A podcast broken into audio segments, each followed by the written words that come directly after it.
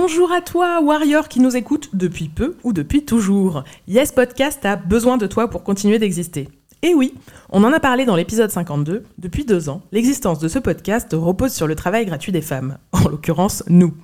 Vous êtes plus de 10 000 auditoristes à nous écouter chaque mois. Si vous mettez tous un euro, ça peut nous changer la vie. Et si tu ne peux vraiment pas, n'hésite pas à partager notre appel ou à nous mettre une pluie d'étoiles sur ta plateforme de podcast préférée. Le lien de la cagnotte est en description et sur notre Insta. Elle s'appelle De la force pour les warriors. Dans tous les cas, merci à toi et gros love. Yes! Hey, I'm Ryan Reynolds. At Mint Mobile, we like to do the opposite of what Big Wireless does. They charge you a lot, we charge you a little. So naturally, when they announced they'd be raising their prices due to inflation, we decided to deflate our prices due to not hating you. That's right. We're cutting the price of Mint Unlimited from $30 a month to just $15 a month. Give it a try at mintmobile.com slash switch. $45 upfront for three months plus taxes and fees. Promo rate for new customers for limited time. Unlimited more than 40 gigabytes per month. Slows. Full terms at mintmobile.com.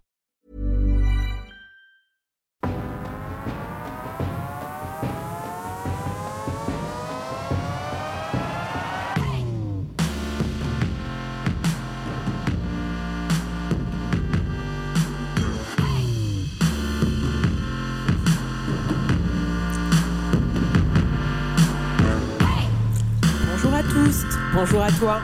Tu es en train d'écouter Yes, un podcast féministe intersectionnel. Un moment ressource dans notre lutte contre le patriarcat. On est là pour te partager de l'énergie de d'autres warriors qui, comme toi, se débattent au quotidien contre le sexisme.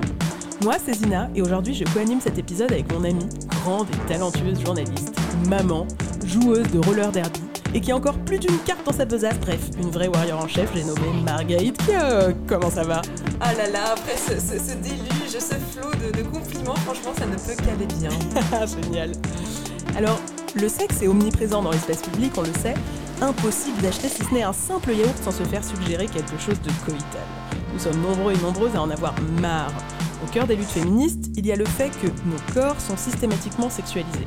Et s'il existe, fort heureusement, de plus en plus de contenus permettant de se réapproprier la connaissance de nos corps, de se connecter à nos désirs de façon décorrélée des standards patriarcaux et hétéronormatifs, que faire lorsque notre désir est précisément celui de ne pas faire de sexe?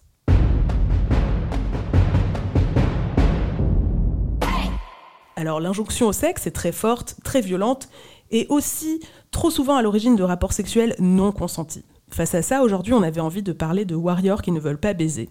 Et si ça t'est arrivé de te sentir pressurisé, que ce soit par ton ou ta partenaire, euh, ou même simplement tes copaines qui font des blagues de cul à l'apéro, ta famille qui te demande sans cesse où est-ce que tu en es, comme si c'était impensable de vivre sans, alors cet épisode est fait pour toi.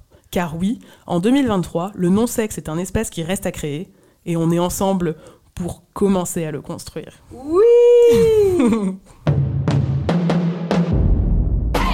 Mais avant de commencer, on voulait vous donner des nouvelles de nos partenaires, les copaines et les copines du magazine féministe La Déferlante. Alors dans leur dernier numéro, elles ont choisi elles aussi de parler de sexualité dans un dossier hyper intéressant. Mais la mieux placée pour vous en parler, c'est Marion Pillas, elle est co-rédactrice en chef de la revue. Donc notre numéro 9 euh, sur le thème des sexualités, qui a pour titre, pour titre de dossier Baiser, euh, est en librairie depuis le 17 février, le vendredi 17 février. Et à l'intérieur, bah, en fait, euh, on essaie de continuer notre grande opération de, dé- de détricotage des normes en s'intéressant aux sexualités. On a beaucoup parlé dans les années 70 de la révolution sexuelle. En fait, on se rend compte très bien aujourd'hui, à travers nos lunettes féministes, que cette révolution sexuelle, elle s'est surtout faite au, au bénéfice, à l'avantage euh, plutôt des hommes, plutôt euh, des hommes hétérosexuels, euh, cisgenres, et que finalement les femmes, les minorités de genre, les personnes transgenres, les personnes non binaires, les personnes non valides en ont beaucoup moins bénéficié, c'est un euphémisme, que, que les autres. Donc voilà, c'est toute, toute cette entreprise de, décryptage qu'on essaie de continuer à faire avec la déferlante. Euh, on s'intéresse euh, à la manière dont la, sexologie, euh, qui est une discipline qui a été pensée par des hommes, évolue peu à peu sous l'influence des féministes en intégrant les questions de violence qui traversent les sexualités. on a une interview de l'activiste et chercheuse No Hunger qui va nous parler en fait de la question de la question des corps hors normes, des corps non valides, mais aussi des corps queer et comment et comment les images, les clichés vont nuire à la sexualité de ces personnes-là. Voilà, il y a tout un tas de sujets. C'est un dossier euh, qui est encore une fois, on l'espère en tout cas, euh, euh, très riche pour parler d'une thématique quotidienne comme on le fait à la déferlante. Alors la déferlante est disponible dans toutes les bonnes librairies et vous pouvez aussi vous abonner, c'est la meilleure façon de les soutenir. Yes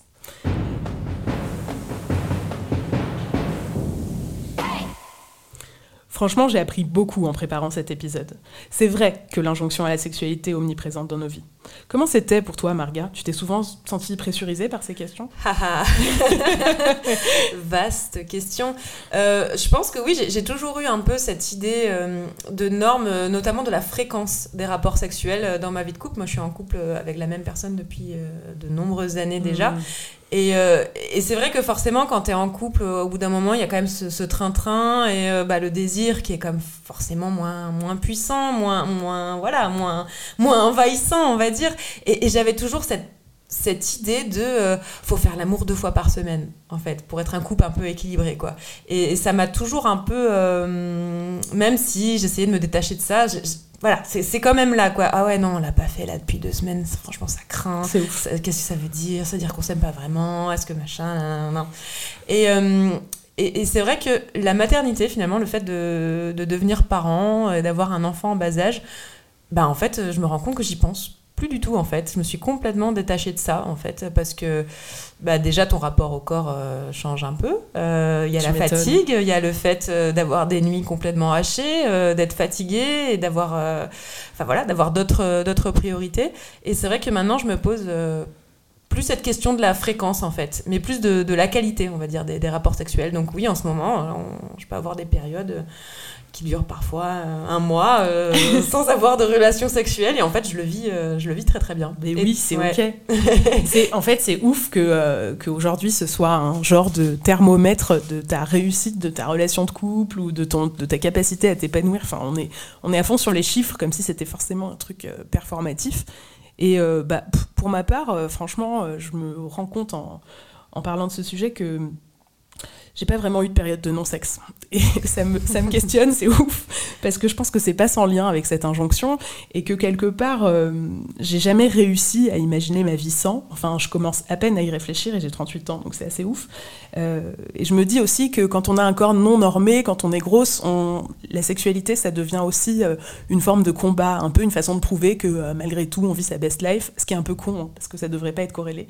Mais voilà, la sexualité, c'était devenu pour moi un espèce de cheval de bataille, bah, ouais, je suis grosse, mais, euh, mais je baisse et je m'éclate au lit, alors qu'en fait, euh, en fait, en vrai, on s'en fout.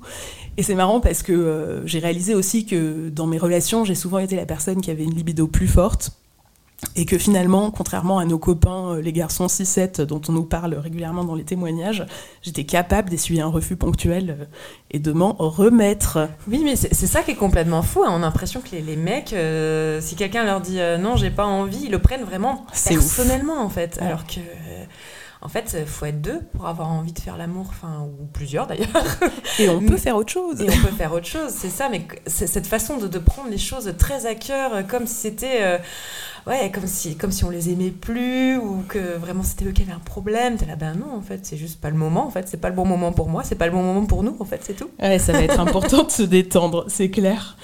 Bah, pour commencer, on, on va s'assurer qu'on emploie les bons termes, parce que c'est vrai, euh, que dans LGBTQIA+, on oublie souvent ce A qui a plusieurs significations. Et euh, Marga, tu vas nous présenter le témoignage de Mathilde qui sera l'occasion d'un éclairage. Et oui, euh, le A, effectivement, ça peut désigner à gender, à genre, donc une personne qui ne se définit pas par, par le genre masculin ou féminin. Ça peut aussi désigner les alliés des luttes LGBTQIA+, mais ça représente aussi, surtout, et c'est vrai qu'on les oublie un peu trop souvent dans, hmm. dans, nos luttes, les personnes aromantiques et les personnes asexuelles. Alors, on va refaire un petit point euh, définition pour commencer. Donc, asexuel, c'est une personne euh, qui ne ressent pas d'attirance sexuelle pour d'autres personnes. Et aromantique, euh, pareil, en fait, c'est quelqu'un qui ne ressent pas d'attirance romantique pour les autres personnes, qui n'a pas forcément envie d'avoir voilà, de, de, relations amoureuses, enfin, tout, tout, ce, hmm. tout ce, petit, cette petite mise en scène de la passion, ça les intéresse pas du tout, en fait. Et on a reçu ben, le témoignage justement de Mathilde qui est asexuelle et aromantique, parce qu'on peut être juste asexuel, on peut être juste aromantique, ou les deux, comme c'est le cas de Mathilde, de Mathilde. Et donc elle nous explique son rapport personnel à la sexualité. Moi, ça fait seulement quelques années que j'ai découvert ce que c'était la sexualité. Et je crois que la première fois que j'en ai entendu parler, c'était avec la série Sex Education. Et après, il m'a fallu un petit peu de temps euh, pour mettre le mot de, la sexualité à mon vécu et à mon ressenti. Euh, et franchement, ça a été vraiment un grand soulagement parce que avant ça, euh, je cherchais à comprendre ce qui n'allait pas chez moi. J'essayais de savoir si ça pouvait être lié à des agressions sexuelles que j'avais subies, à des problèmes hormonaux ou même à mon éducation catholique, parce qu'on ne peut pas franchement dire que la vision de la sexualité féminine y soit positive. Et surtout, au-delà de la sexualité, je pensais que j'attendais d'être en couple pour que ma vie, entre guillemets, elle commence. Comme si ma vie de femme célibataire, c'était pas vraiment la vie. Alors qu'en vrai, j'avais pas du tout envie d'être en couple. Et d'ailleurs, à chaque fois que je me voyais devenir mère, je me voyais jamais le faire dans le cadre d'un couple, mais toujours seule. Donc voilà, euh, je me suis rendu compte que la sexualité, mais l'amour romantique aussi, ça m'avait toujours laissé un peu indifférente. Genre, j'ai rien contre chez les autres, mais pour moi, j'y tiens pas en gros. Je précise qu'il y a des personnes asexuelles qui sont sex repulsed, on dit en anglais. Donc ça veut dire qu'elles peuvent pas envisager d'avoir une sexualité. D'autres qui sont plutôt sex positifs, donc qui prennent du plaisir, même si à la base, le concept de la sexualité, c'est qu'on n'a pas d'attirance sexuelle. Moi, en gros, c'est juste que ça me laisse carrément indifférente. Et d'ailleurs, je me suis rendu compte que la majorité des relations sexuelles que j'avais eues, je m'étais un peu contrainte à les avoir et c'était souvent sous les effets de l'alcool. C'est pas, euh, ça n'a pas été des grosses contraintes, mais pas non plus de façon ultra euh, genre wouh, allez, vas-y, j'y vais. Bref, maintenant ça fait quasiment deux ans que j'ai pas eu de relation sexuelle et peut-être que j'en aurai de nouveau, je sais pas. Mais en vrai, ça ça joue pas vraiment de rôle dans ma vie. Et par contre, je pense que mon engagement féministe euh, va rendre de plus en plus difficile le fait d'avoir des relations avec des hommes cis hétéros. Bon, et sinon, mon petit acte de warrior, euh, ça a été au moment d'un repas de famille, mon beau-frère qui charriait mon neveu de 13 ans à l'époque en lui disant qu'il fallait qu'il s'intéresse aux filles, que c'était trop chouette et hyper excitant à cet âge-là de commencer le jeu de la drague, en gros. Et moi, je lui ai répondu de lâcher, hein, que peut-être il préférait les garçons. Hein. et ce à quoi mon beau a répondu que s'il préférait les garçons, c'était évidemment OK, mais que sa remarque s'appliquait aussi dans ce cas-là. Et moi, ça m'a saoulé aussi. Et j'ai conclu sur le fait que c'était aussi OK d'en avoir rien à carrer et qu'il fallait peut-être qu'on arrête de mettre la pression aux gens pour qu'ils se mettent en relation, pour qu'ils draguent d'autres personnes. C'est vraiment pas très sain. Et je pense que vraiment cet épisode a contribué à ce que j'accepte et à ce que je verbalise mon asexualité. Oui. Voilà, un grand merci. Merci pour ce témoignage qui remet absolument les choses au clair et au carré. Et bravo hein, pour avoir assumé ça euh, en famille. Hein. C'est vrai que c'est vraiment... Euh, pas évident en fait d'assumer euh, son aromantisme peut-être encore plus que son asexualité en famille surtout comme elle le décrit en fait cette tendance qu'on a à absolument vouloir mettre les gens en couple dès leur plus jeune âge. Là, on parle d'un garçon de, de, 9 ans, mais je, je, vous confirme que ça commence des bébés. Il y a des fois des, des commentaires euh, sur les amoureux, sur, les, amoureux, les amoureuses d'enfants qui n'ont même pas un an et qui ne marchent même pas juste parce qu'ils se tripotent un petit peu, parce qu'ils font la découverte de l'autre. En fait, enfin, c'est hallucinant en fait la pression qu'on a, mais depuis euh, depuis avant même qu'on sache parler, sur le fait d'être en relation hétérosexuelle avec un autre être humain en fait. C'est complètement fou. Et donc du coup c'est hyper pesant et donc forcément, bah, c'est pas facile à assumer comme, Mathilde, on est, on est aromantique. Et en fait, ça, euh, le fait de devoir absolument être en couple euh, hétérosexuel, ça a été théorisé par une poétesse et essayiste américaine qui s'appelle Adrienne Rich. Et elle appelle ça la contrainte à l'hétérosexualité. Donc si vous voulez approfondir le sujet, je vous encourage vraiment à, à, lire euh, tout ce qu'elle a pu, tout ce qu'elle avait pu écrire sur le sujet. Je rappelle son nom, Adrienne Rich. Et c'est vrai que c'est c'est dingue en fait. Enfin, comment, enfin, pourquoi Pourquoi on fait ça? Pourquoi Enfin, arrêtez en fait. Arrêtez de vouloir mettre les enfants en couple hétérosexuel sans leur demander leur avis, s'il vous plaît. Ouais, et même en couple tout court, en fait. Exactement, exactement. Et euh, je, je rebondis aussi à ce qu'elle dit sur euh, euh, le fait de plus vouloir de sexe avec les hommes cisgenres hétéros quand on est féministe. Ah bah oui. Comme on te comprend, Mathilde. On te comprend, on valide complètement. c'est clair que, voilà, avec toute cette prise de conscience féministe, on se dit non, mais en fait. La flemme, quoi. de la flemme, en fait, il y a trop de risques. Déjà, il y a le risque de se faire agresser, le Mm. risque de se faire violer, et puis le risque euh, de devoir faire euh, de l'éducation, hein, parce que, La charge pédagogique, voilà, les mecs déconstruits, euh, Ouais. ça court pas les rues. ça n'existe pas. Donc, ouais, flemme. Je te comprends, euh, je te comprends complètement, complètement. Moi, il y avait encore autre chose sur lequel je voulais rebondir avant de passer à la warrior suivante, euh, parce que c'est quelque chose qui est quand même beaucoup revenu, je pense, dans les témoignages qu'on a reçus, c'est cette référence à Sex Ah. Education. Et notamment à cette scène dans la saison 2, euh, où enfin, on met les mots asexualité euh, dans, dans, un, dans, voilà, dans, dans une série, ou en tout cas... Avec une représentation et un personnage. Exactement. Donc en fait, pour euh, les personnes qui ne connaissent pas cette série, déjà, allez la voir parce que c'est extrêmement euh, intéressant. Déjà, c'est une série euh, qui Chouette fait du à bien, regarder, très ouais. chouette à regarder, et euh, qui est hyper pertinente sur tout ce qui est euh, ben, éducation à la sexualité, à, à la vie intime et, et à la vie amoureuse. Donc c'est hyper intéressant de la montrer, notamment à, à des ados. Et en fait, dans la scène dont, dont parle Mathilde, c'est dans la saison 2. Euh, c'est un personnage, une, une jeune femme qui rentre dans le, bureau de la sexologue euh, de son lycée. Euh, et euh, voilà. Parce qu'on a toute une sexologue au lycée, hein, bien sûr. Évidemment, bon, évidemment, c'est un peu le, le monde des bisounours cette série. Mais bon, c'est voilà. Ça fait du bien, ça, fait, du bien. de voir que des fois ça se passe bien. Et, euh, et elle commence voilà à parler très très vite en disant euh, bon bah voilà tout le monde euh, dans, ce, dans ce lycée tout le monde a envie de baiser et moi en fait bah, je comprends pas ça m'intéresse pas et tout. Et en fait la sexologue lui dit mais tu as entendu parler de la sexualité et en fait rien que le fait de, de poser ce mot euh, et de, de- de- dans une série quand même de, plutôt grande écoute Ouais, et de Euh, lui offrir une représentation. voilà, en fait, ça, ça a permis à énormément de personnes de, de se dire Ah oui, asexualité, en fait, oui, c'est. Une orientation sexuelle en fait qui existe. C'est pas une maladie. euh, C'est pas voilà. C'est voilà. Ça, ça existe. Et, euh, et ça me du coup ça m'a fait penser aussi à un, un, un témoignage d'une journaliste que j'avais que j'avais vu euh, sur Twitter où, qui dit- où elle disait justement que euh, cette scène précisément de Sex Education l'avait beaucoup marqué. Et j'ai recherché et en fait elle a fait un podcast justement sur la Hmm. sexualité, sur sa propre asexualité. Donc c'est un podcast qui s'appelle Free from Desire. Euh, et, euh, et en fait, euh, Aline, donc la journaliste, euh, bah, raconte tout son parcours euh, de personnes asexuelles depuis le collège euh, jusqu'à la maternité. Et c'est vraiment hyper intéressant. Déjà parce que euh, comme le fait Mathilde ça remet un petit peu les points sur les qu'est-ce que c'est la sexualité? Moi j'ai appris plein de choses. Euh, bah, le fait que les personnes asexuelles ben, peuvent avoir une sexualité en fait. Euh, qu'est-ce qu'il y a différents types? Voilà bah, comme en fait on n'est pas tous hétéros de la même façon on n'est pas tous homos de la même façon bah, toutes les personnes asexuelles ne sont pas asexuelles de la même façon. Et je vous conseille vraiment si vous devez écouter un seul épisode à mon avis c'est vraiment le premier où elle parle en fait du collège Ok.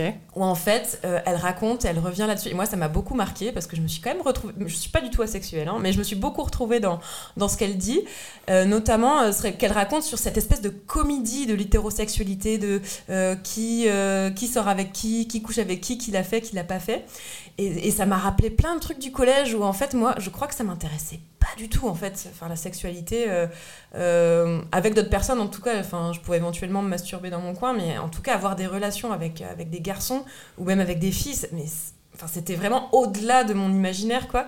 Et je me rappelle toujours de cette scène euh, au collège, premier jour de collège, donc euh, j'arrive de, ma petite école de campagne, euh, voilà, et j'arrive au collège dans la grande ville avec des gros guillemets parce qu'il y a une ville de 8000 habitants, mais en tout cas voilà, c'est le, collège, c'est le changement, voilà, donc il y a un peu bah, les, les bouseux un peu comme moi, et puis les autres qui sont un peu déjà un peu au fait de certains trucs, et notamment de ça en fait, du fait d'être en couple, de sortir avec, de machin, et en fait je crois que c'est la première récré, il y a un- une nana qui vient et qui me dit euh, Euh, Tu vois lui là-bas?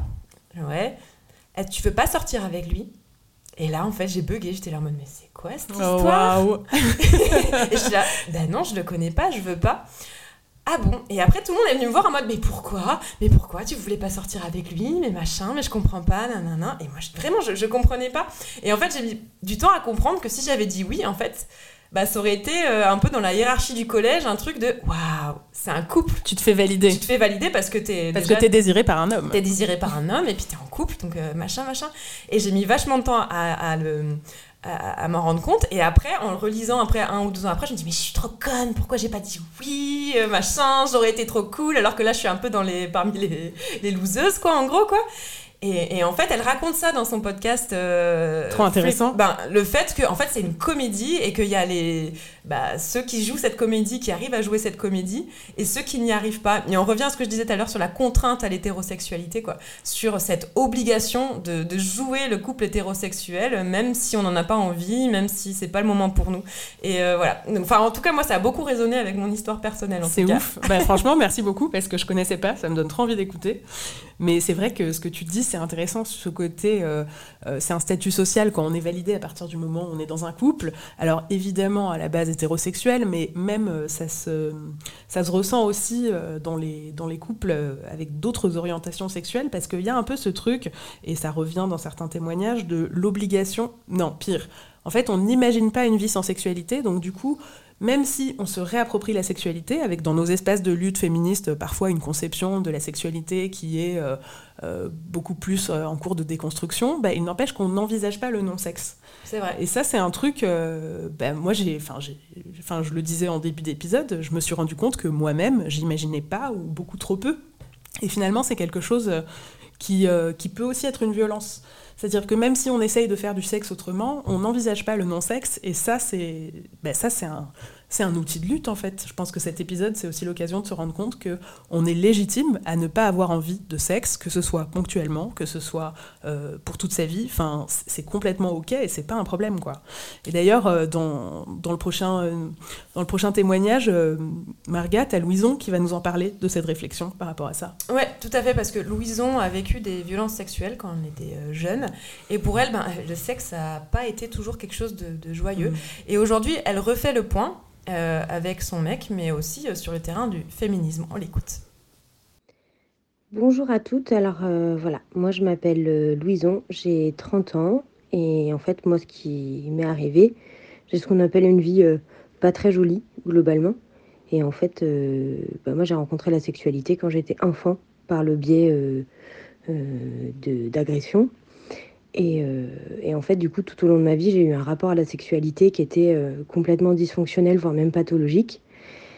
Et, euh, en fait, qui, qui a été vraiment pleine d'agressions finalement, et avec très peu de, de rapports consentis. Et, ce constat-là, je l'ai fait tardivement, après une séparation, vers mes 26-27 ans. Et donc, je suis partie en thérapie pendant ces trois dernières années, on va dire. Excusez-moi pour la voix qui tremble, c'est pas toujours facile d'en parler, mais je pense que de casser le cercle du silence, c'est quelque chose d'important. Et en fait, depuis euh, mes 27 ans, je suis en couple avec un, garçon qui est d'une patience euh, exemplaire et qui, m'accompagne dans mon chemin. Et maintenant, bah, ça fait six mois qu'on n'a pas eu de rapport du tout tous les deux. Et euh, pour une chose, c'est qu'en fait, je suis en train de reconstruire mon rapport à la sexualité. Je suis en train de reconstruire vraiment tout ça de plus de plus utiliser la sexualité comme un moyen de manipulation, ce qui était euh, beaucoup mon cas, et essayer de retrouver quelque chose de sain et de joli, parce que je pense que ça peut l'être. Mais quand on traverse des choses comme ça, bah, parfois il y a besoin d'un long break. Et là, aujourd'hui, c'est ce qu'on a décidé de faire. Euh, il me laisse du temps et, euh, je, lui je le remercie énormément. Et, dans ce, dans ce cheminement-là, en fait, et bah, le, la rencontre avec le féminisme et avec euh, le militantisme autour de ça a été vraiment euh, salvateur pour moi. Et, euh, et je trouve que dans ces milieux-là, parfois, justement, le fait de dire qu'on n'a pas de, vie sexuelle, bah, c'est un tabou. Et, et malgré tout, je pense que c'est important d'en parler parce que moi, je suis extrêmement militante. J'espère faire partie de, de cercles de père et danse quand mon accompagnement sera terminé afin d'accompagner le plus possible euh, les, les femmes qui ont vécu le, même genre de choses que moi euh, vers la résilience et vers euh, un rapport sain à la sexualité. Mais, mais voilà, parfois, et bah, et bah, il faut se dire qu'en fait, même si on est militante, même si même si le féminisme c'est quelque chose qui nous construit, et bah, et bah le sexe fait pas toujours partie de l'équation.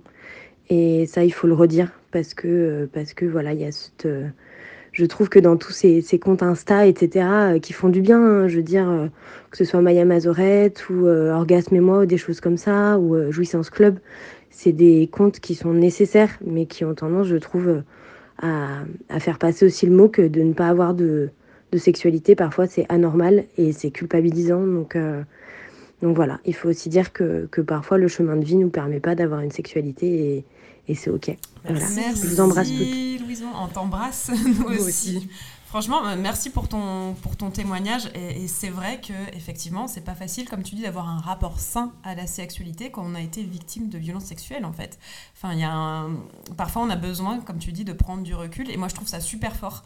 Euh, ce que tu fais en fait d'arriver à en parler avec ton, ton partenaire déjà enfin bravo à vous deux en fait d'arriver à, communiquer sur sujet euh, et, à prendre des décisions qui vous impactent quand même tous les deux. Enfin, je pense que c'est pas c'est pas si facile que ça justement dans notre société où euh, bah voilà pour être un couple équilibré comme je disais tout à l'heure il faut faire deux fois l'amour par semaine.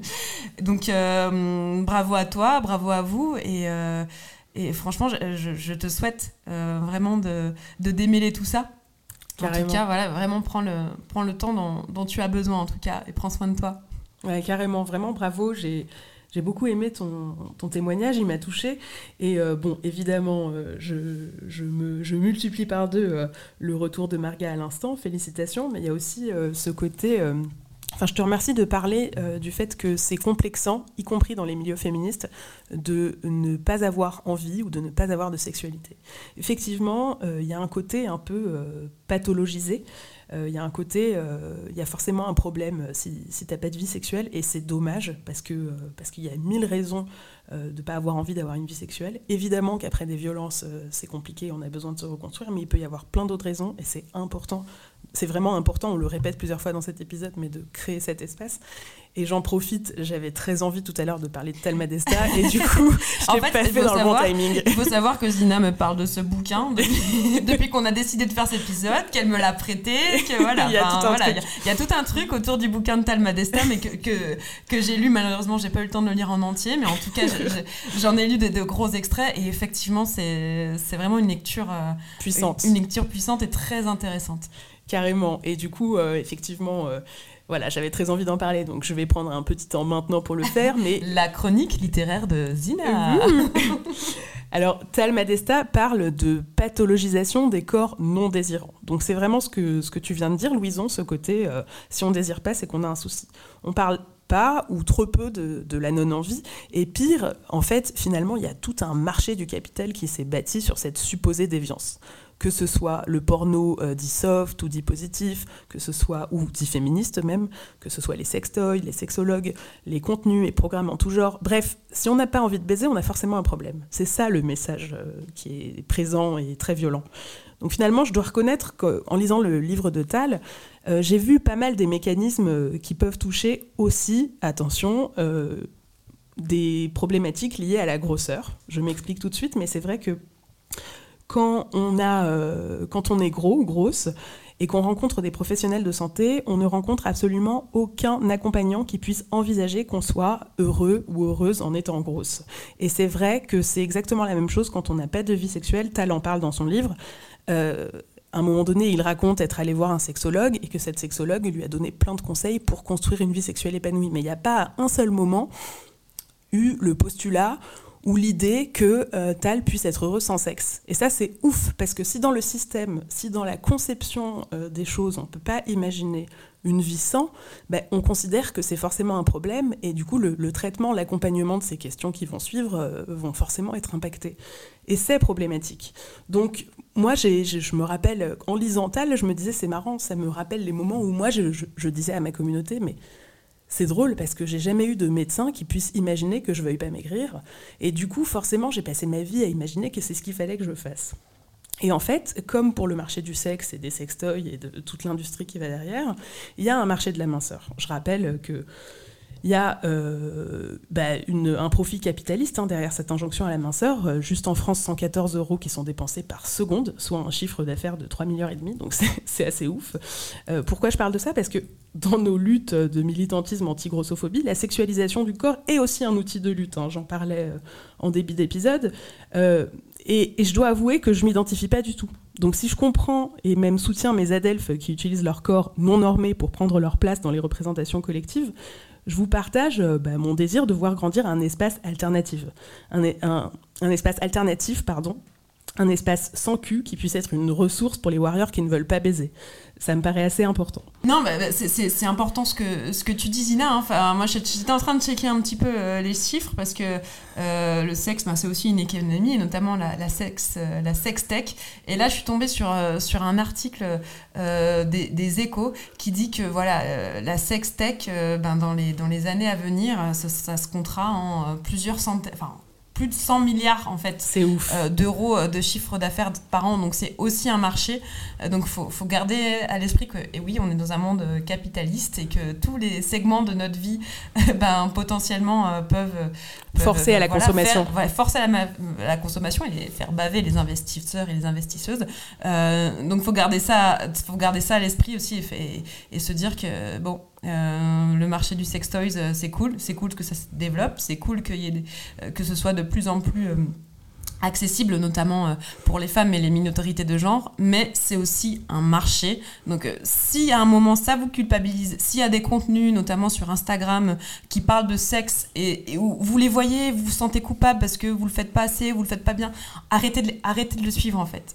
Euh, si voilà, si vous suivez des contenus qui vous font faites vous sentir mal parce que vous avez l'impression de ne pas le faire assez, de ne pas le faire assez bien, de, de, de, pas assez, voilà, de pas le faire dans les normes, de que c'est pas assez féministe, pas assez ceci, pas assez construit. En fait, arrêter de suivre, en fait. Ouais, complètement. Voilà, faut vraiment se recentrer sur soi, son propre désir ou son non-désir. Et, euh, et, voilà quoi, essayer de, se sortir de toutes ces injonctions qui viennent euh, de partout. Totalement. Vous, vous n'avez pas à vous sentir mal de qui vous êtes, peu importe que vous ayez une sexualité ou pas, peu importe que vous ayez un corps normé ou pas, peu importe votre orientation. À partir du moment où il y a un complexe, c'est qu'il y a du fric à se faire sur votre complexe. Donc euh, on s'arrête là en fait.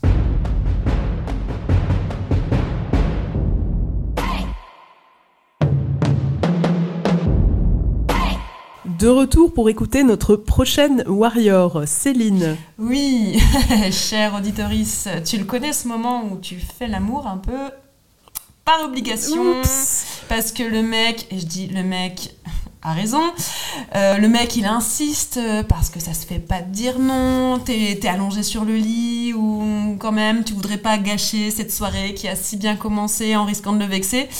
Euh, voilà, donc du coup, euh, bon, bah, tu te mets un peu la pression, euh, et puis allez, on y va, hein, faut le faire. et donc Céline, elle a l'impression, elle aussi, de s'être forcée beaucoup trop de fois à faire l'amour, un peu par politesse finalement. On l'écoute.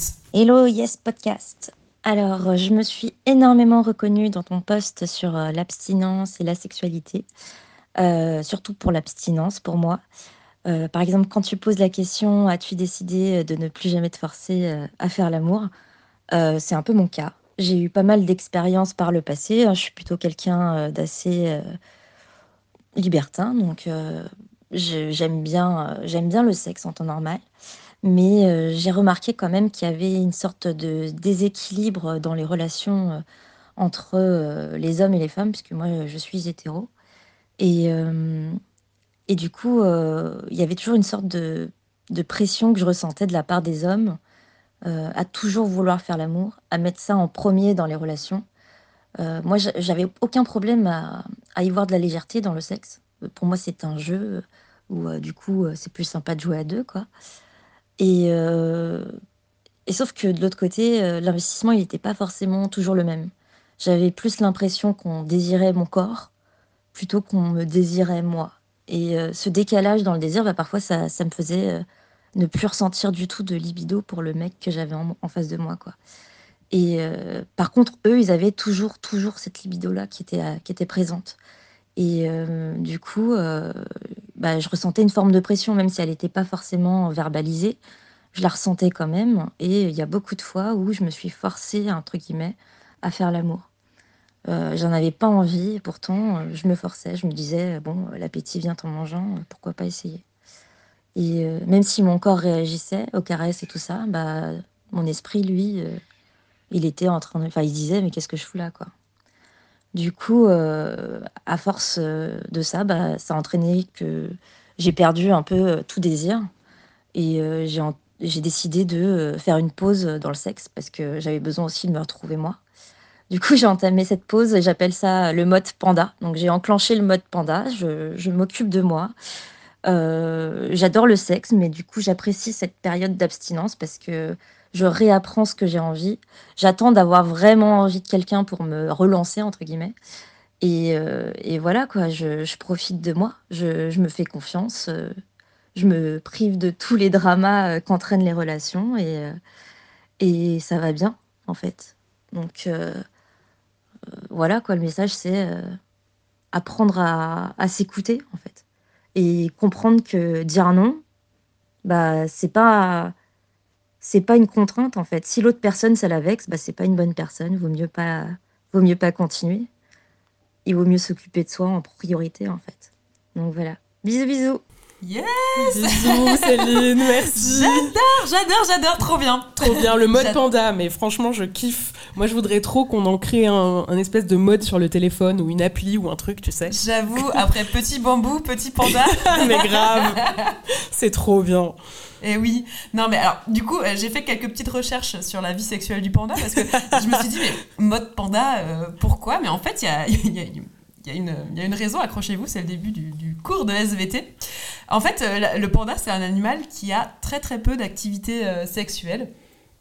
Euh, par exemple, ben du côté de la femelle, de la textes d'excitation sexuelle donc précèdent l'ovulation ne se produit qu'une fois par an, entre février et mai, c'est très précis, et ça ne dure que 24 à 72 heures. Oh waouh Donc euh, la femelle panda, en gros, elle s'accouple euh, une fois par an euh, si elle tombe sur le. Le reste de l'année, tu l'as fait pêcher, quoi. Voilà, ça, c'est le mâle. S'il est là, sinon, bah, trop tard. Hein, tu reviendras l'année prochaine. Et il y a eu une, une, étude aussi réalisée en Chine sur des pandas en, captivité. Donc on ne sait pas bien si à l'état sauvage c'est pareil, mais bon, en tout cas, ça donne une indication. Donc accrochez-vous, seulement 10% des mâles en captivité copulent dans une année. C'est ouf. C'est-à-dire que 90% des mâles pandas ne copulent pas. Malgré qu'il y ait une femelle, enfin voilà, c'est, pas lié au fait qu'ils sont tout seuls et, que, et savent pas se branler en fait. Voilà quoi. et en fait, euh, c'est, intéressant déjà parce que bon, bah, déjà ça donne, euh, ça, ça, donne une super figure pour le concept de Céline, mais, mais aussi euh, ça les rend très vulnérables en fait. Euh, là, je, pars un peu sur le champ de, l'écologie, mais euh, il y a très peu de naissances euh, de pandas, du coup.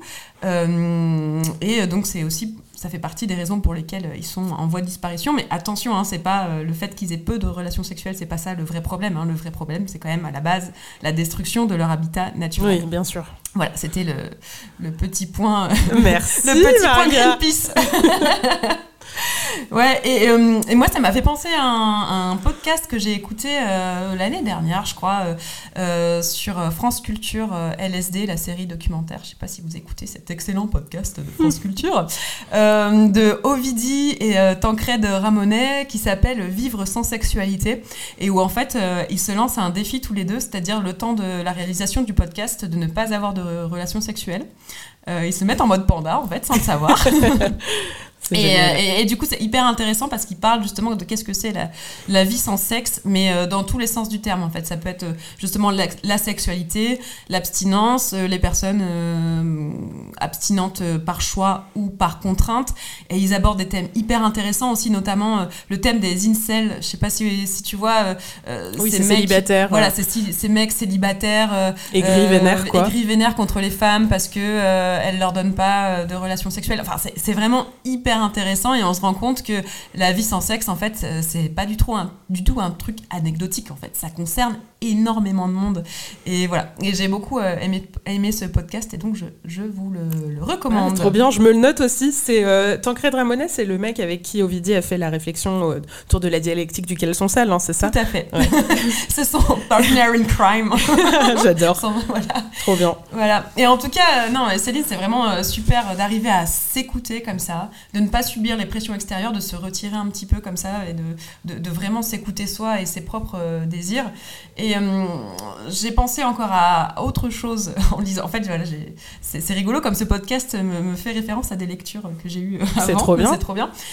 mais j'ai vu, j'ai vu récemment une chronique de la sociologue Ilana Weisman sur le site euh, Mademoiselle euh, qui parlait en fait du consentement euh, avec soi-même. En fait, dans l'article, elle raconte comment elle s'est forcée elle-même à avoir un rapport sexuel, sexuel avec un mec qui lui plaisait, pas, juste parce qu'en fait, elle avait fait plusieurs centaines de kilomètres en voiture pour le voir et qu'en fait, ça se faisait pas de pas coucher avec lui à la fin de la soirée. Et elle n'a pas du tout écouté son non-désir et en fait, elle s'est pliée au désir du mec en fait, sans jamais s'écouter elle-même. Et, euh, et, en fait, euh, j'ai envie de dire, mais levez le doigt, euh, qui ne l'a jamais fait, hein, de, mais bien sûr, pas s'écouter, voilà. Et en fait, elle, du coup, elle, elle le théorise un peu du point de, d'un point de vue féministe. Hein, elle est sociologue, donc les sociologues, c'est fait pour réfléchir et nous donner quand même des, des éléments de, de réponse. Et, et elle, ce qu'elle dit, c'est que c'est la domination masculine, c'est, un symbole en fait de la domination masculine, cette situation qu'on a toutes, je pense, connues en tant que femmes cis, c'est euh, l'effacement euh, des femmes au profit de la satisfaction des hommes. Ah oui, oh, je pense que ça concerne les femmes trans aussi hein, d'ailleurs. Enfin, c'est vraiment euh, ce truc qui est hyper présent de bah, de toute façon, une fois que tu es dans cette situation, faut y aller quoi. Voilà. Et toi, ton désir à toi, on s'en fiche. Exactement. Et, voilà, donc j'ai trouvé cette réflexion hyper intéressante. Donc je vous mettrai le, lien de, l'article. Et, hum, dans l'article, elle parle aussi d'une étude euh, euh, qui est vraiment effrayante, une étude de l'IFOP qui est sortie en décembre dernier sur la vie sentimentale des jeunes parents. Ah et elle révèle que 22%, donc c'est-à-dire presque un quart euh, des femmes qui ont eu une relation sexuelle avec pénétration après leur accouchement, l'ont accepté pour faire plaisir à oh leur partenaire. Oh, c'est déprimant. Voilà. Donc euh, la pression, euh, la pression au sexe euh, postpartum. Il va vraiment falloir démocratiser le mode panda c'est clair. donc voilà. Donc après, et après, en plus, souvent dans ces situations, euh, euh, voilà, on donne pas forcément de signes, on dit pas non, on, on, feint en fait, enfin, on fait semblant d'être, d'avoir envie en fait. On bénéficie même pas des conditions pour, pour dire non en fait. Finalement, on est tellement conditionné euh, en mode faut faire plaisir. Ce côté un peu people pleasing est vraiment à tous qui nous, qui nous écoutent. Là, franchement, il y a une vraie réflexion à avoir sur revenir à soi, à son désir à soi Est-ce que c'est OK pour moi? Parce qu'on on est beaucoup trop dans la tête de l'autre, euh, dans la façon dont on a été conditionné. Exactement. Et c'est un peu la limite aussi de, de la notion de, consentement. C'est pour ça qu'on parle aussi de, zone grise euh, du consentement. Parce que bon, il y a le consentement, on, on, dit oui, on dit non, ou on fait des gestes qui montrent qu'on en a envie, mais des fois, en fait, on a toute cette attitude alors que clairement nous on n'en a pas envie mais juste on, on le dit pas on le montre pas donc euh, voilà c'est céder ce n'est pas consentir. Exactement. Voilà. Exactement. Et surtout consentir dans le j'ai entendu ça justement dans le podcast dont je parlais tout à l'heure euh, Free from Desire. Euh, je crois que c'est une sociologue qui disait le consentir c'est c'est pas c'est pas hyper volontaire en fait comme comme démarche quoi. Je consens à ouais je, je consens à ce que tu me fasses l'amour. Enfin c'est c'est bizarre. Il y a des biais culturels aussi. Euh, c'est drôle parce que quand j'habitais en Allemagne, il y avait ce truc, on le verbalisait vachement plus dans la culture germanique, de est-ce que tu as envie, est-ce que tu es OK pour toi, est-ce que je peux t'embrasser? Et moi, en bonne française, je trouvais ça pas romantique. Alors qu'en fait, maintenant, euh, je trouve que les garçons que j'ai rencontrés étaient vachement woke. c'est ça. Mais oui, mais après, on a cette idée aussi de, de nous, les femmes, pauvres princesses, qui attendons que le prince charmant euh, vienne nous baiser. Ouais, et ça. les mecs, le prince conquérant qui va mettre son épée. Enfin bref, je vous laisse imaginer. Ouais. Mais à propos, euh, à propos de princesse, on a une, on a un dernier euh, témoignage. Je rebondis sur le mot princesse, j'espère que Noura ne le prendra pas mal. Mais, euh, en fait, effectivement, il y, a aussi dans l'injonction à la sexualité euh, le côté, il y a un âge pour entrer dans le game. Alors en France, on dit que la moyenne d'âge du rapport sexuel, c'est 17 ans. Il y a des gens avant, il y a des gens après. Mais c'est vrai, tu le racontais dans ton anecdote de collège, finalement, ces questions-là se posent très très tôt. Et la pression là-dessus, elle est très très tôt. Et bah, tu vas nous présenter, Marga, le témoignage de Noura oui, oui, oui, bah, on parle à l'instant de prendre son temps, de connaître ses désirs, et c'est exactement ce que fait Noura. Elle n'a jamais eu de relation sexuelle avec une autre personne, et non, ce n'est pas un problème. Bonjour, j'ai 22 ans et jusqu'ici, j'ai jamais eu de rapport sexuel. Tout simplement parce que pendant longtemps, j'en ai pas eu envie. Du moins, je crois que j'avais bien envie de faire comme tout le monde, euh, comme mes amis, mais je sentais bien qu'il y avait un truc euh, au fond de moi qui me titillait. J'ai découvert ce que c'était il y a un an. En regardant la série Sex Education, je me suis rendu compte que je ressentais un besoin profond de découvrir mon corps, seul, avant de le partager avec quelqu'un d'autre. Du coup, j'ai acheté le bouquin Jouissance Club, puis mon premier sextoy. Et depuis, mon rapport au corps et au sexe est bien plus apaisé. Je me sens euh, libérée d'un poids social essentiellement. Et puisque ce sujet reste tabou, même pour moi, je commence peu à peu à l'aborder dans ma pratique artistique.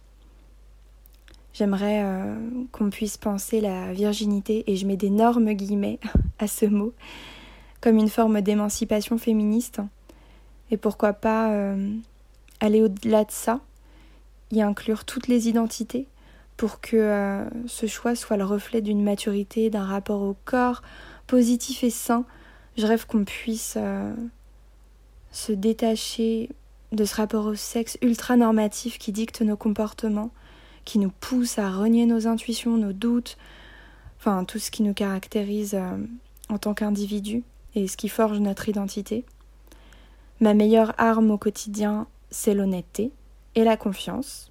J'en parle de manière décomplexée, avec des gens bienveillants, qui ne peuvent que se réjouir de mon bonheur et qui m'apportent des pistes de réflexion très riches. Je souhaite à tous les warriors de se découvrir dans, dans l'apaisement et la bienveillance, parce qu'on le mérite. Trop beau. Merci Noura, j'en ai des frissons. Génial. Puis cette douceur ouais. dans la voix. C'est ça, bah merci pour tes souhaits d'apaisement et de, et de bienveillance. Et, on te souhaite tout pareil ouais, aussi. On te souhaite tout pareil. Et, et vraiment, euh, bravo, hein, c'est pas facile de s'affirmer comme ça. tu m'étonnes. Je me rappelle comment on shameait les gens qui étaient encore puceaux à 20, 21 ans. C'est ça. C'est ouf. Hein. Tu fais vraiment euh, preuve de, de d'une force de sagesse. incroyable. À seulement 22 ans, de beaucoup de, ouais, beaucoup de sagesse, beaucoup de, de connaissance de toi-même aussi. Enfin, c'est euh... super inspirant. Merci infiniment. Ouais. Vraiment. et on parle encore de Sex Education. Oui, Deuxième fois dans décidément. cet épisode. Décidément, cette série. euh, aura marqué les esprits, puis le poids des représentations aussi. Hein. On se rend compte, euh, c'était l'occasion d'en de, de, parler entre nous en préparant l'épisode. Finalement, parfois, on sous-estime le rôle que les, que les séries jouent.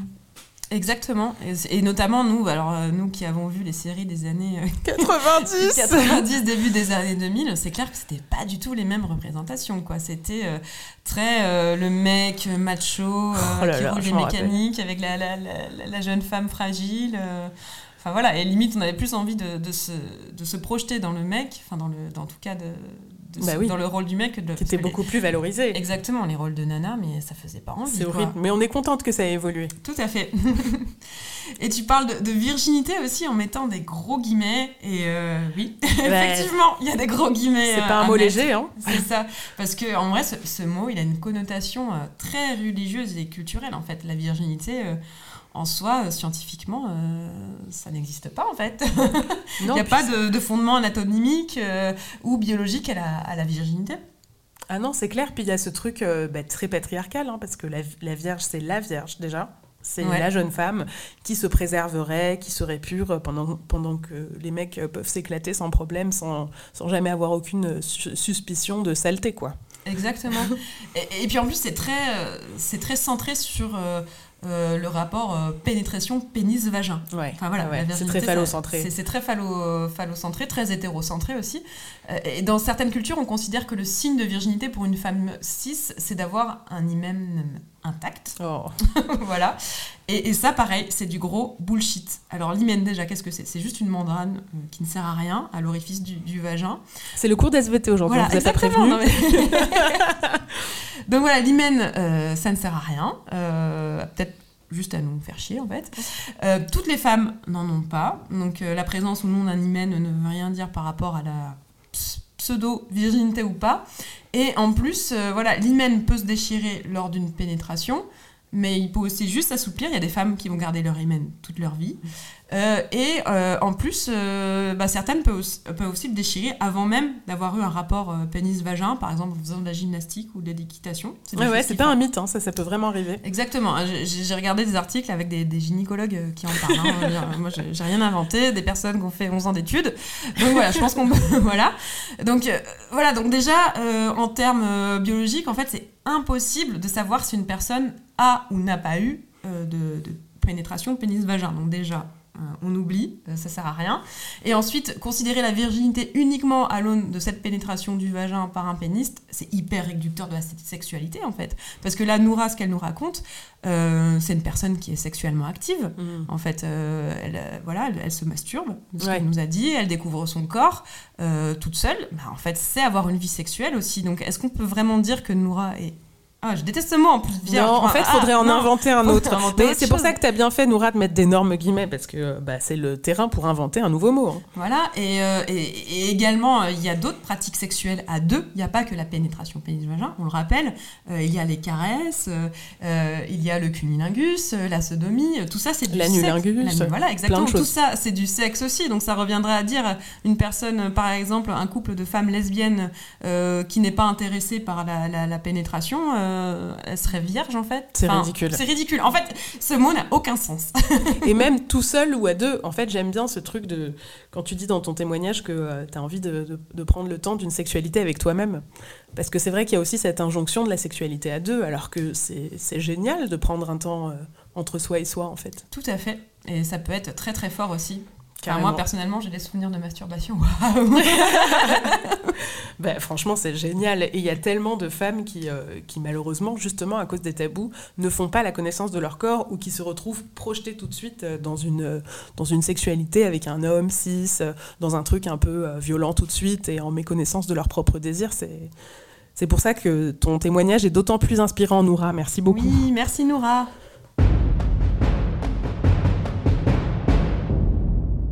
Pour terminer, Margaïde, tu voulais nous parler euh, du témoignage d'une warrior anonyme qui nous a écrit sur Insta. Oui, euh, tout à fait. Alors, en fait, c'est une personne euh, qui a subi un viol et, qui ensuite a, été très, très active sur le plan sexuel. Et à 40 ans, en fait, elle est tombée enceinte. Donc, je, je, vous lis ce qu'elle nous écrit. Ok. Voilà. Plus cette relation avec mon futur bébé grandissait, plus j'ai rejeté les hommes. À sa naissance, tout mon amour s'est focalisé sur elle.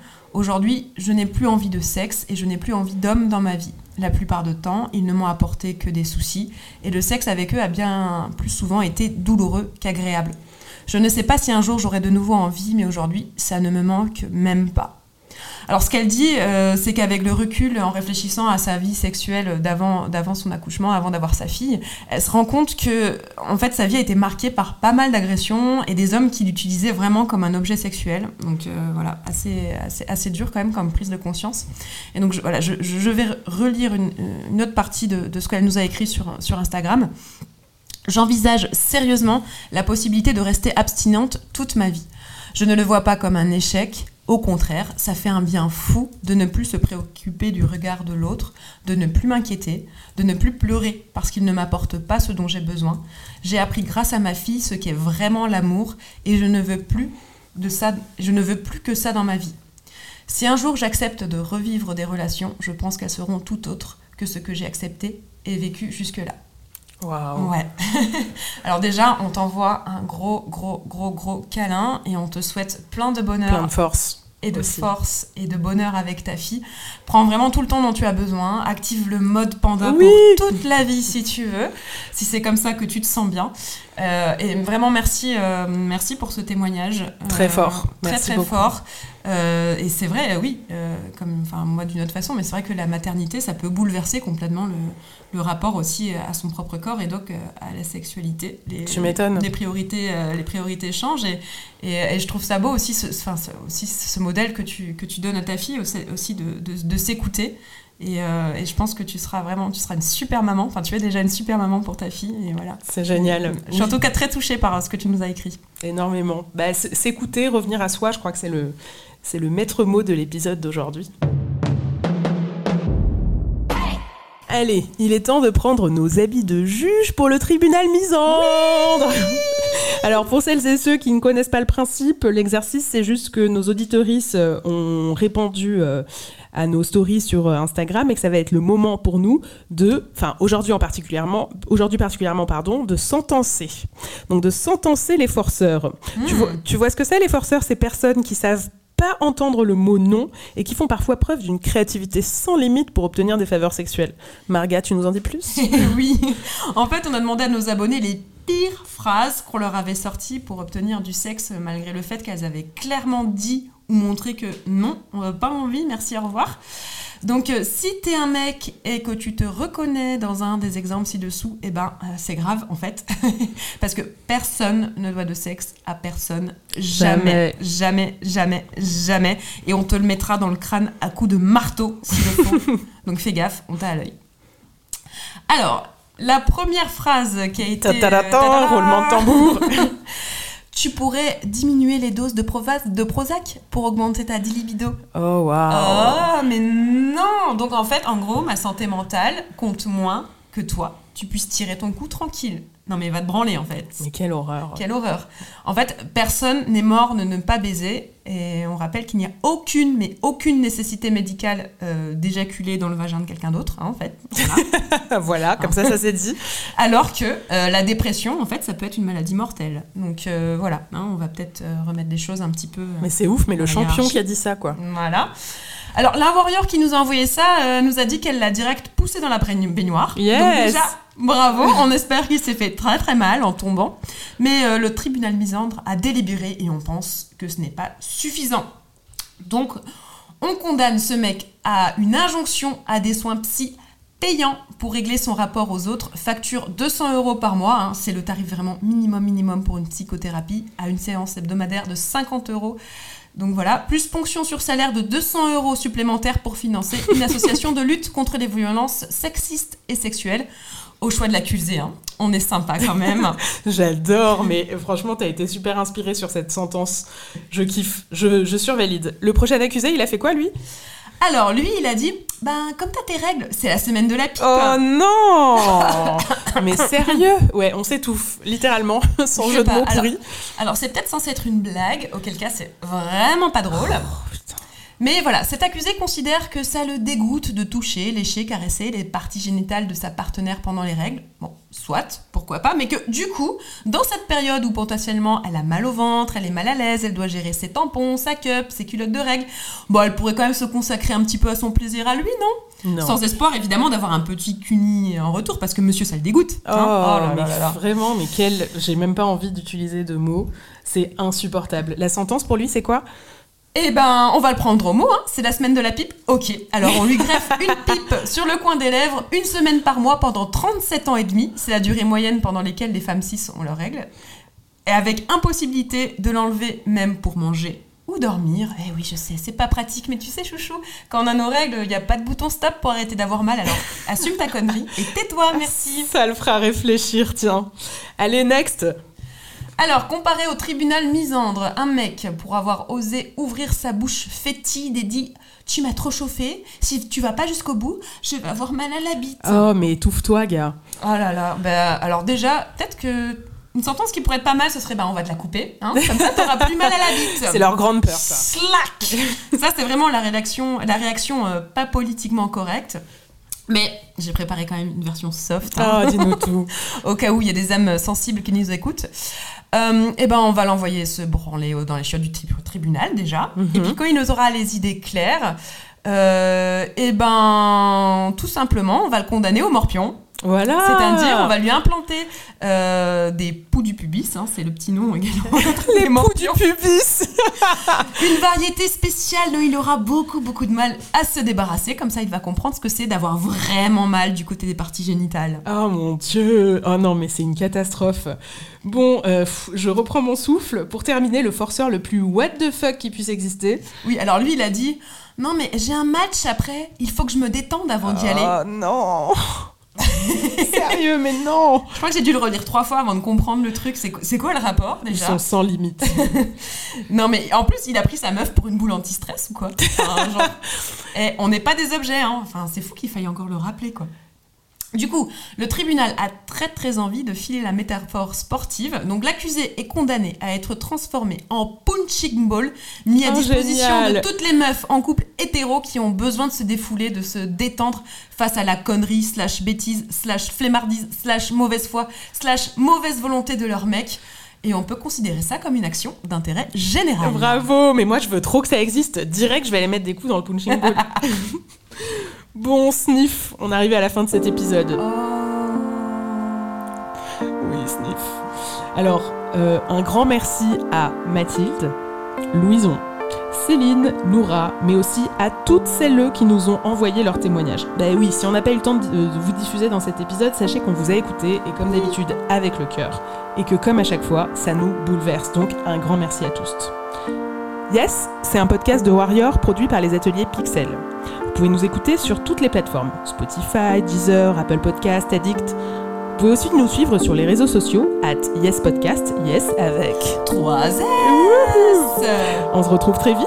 On sait qu'il y a beaucoup de lecteuristes parmi vous et Marga et moi, on a très envie de parler bouquins bientôt. Oui, oui, oui, oui, oui. Yes. Reste connecté, on t'en dit plus bientôt. On te lâche pas, on est avec toi, on t'envoie plein de force. Tu as le droit de ne pas vouloir baiser. Tu es complètement toi et il n'y a rien à changer ou à réparer.